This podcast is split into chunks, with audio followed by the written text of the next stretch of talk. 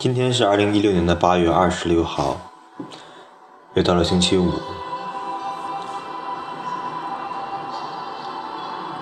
今天在网上看到一首诗，写的很好，然后也顺便关注了一下这位诗的作者。作者是伊夫·伯纳夫瓦，他的诗大多短小。但是，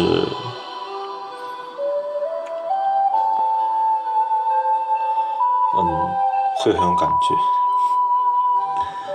今天读的诗的名字叫做《一块石头》。一块石头，一种神秘的匆忙呼唤着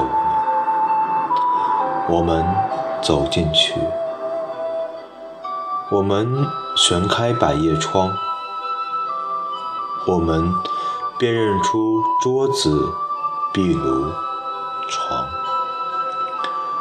星星让窗扇变得更大。我们听到一个声音，愿我们相爱。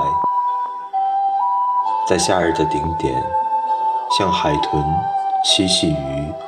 没有暗阳的水域，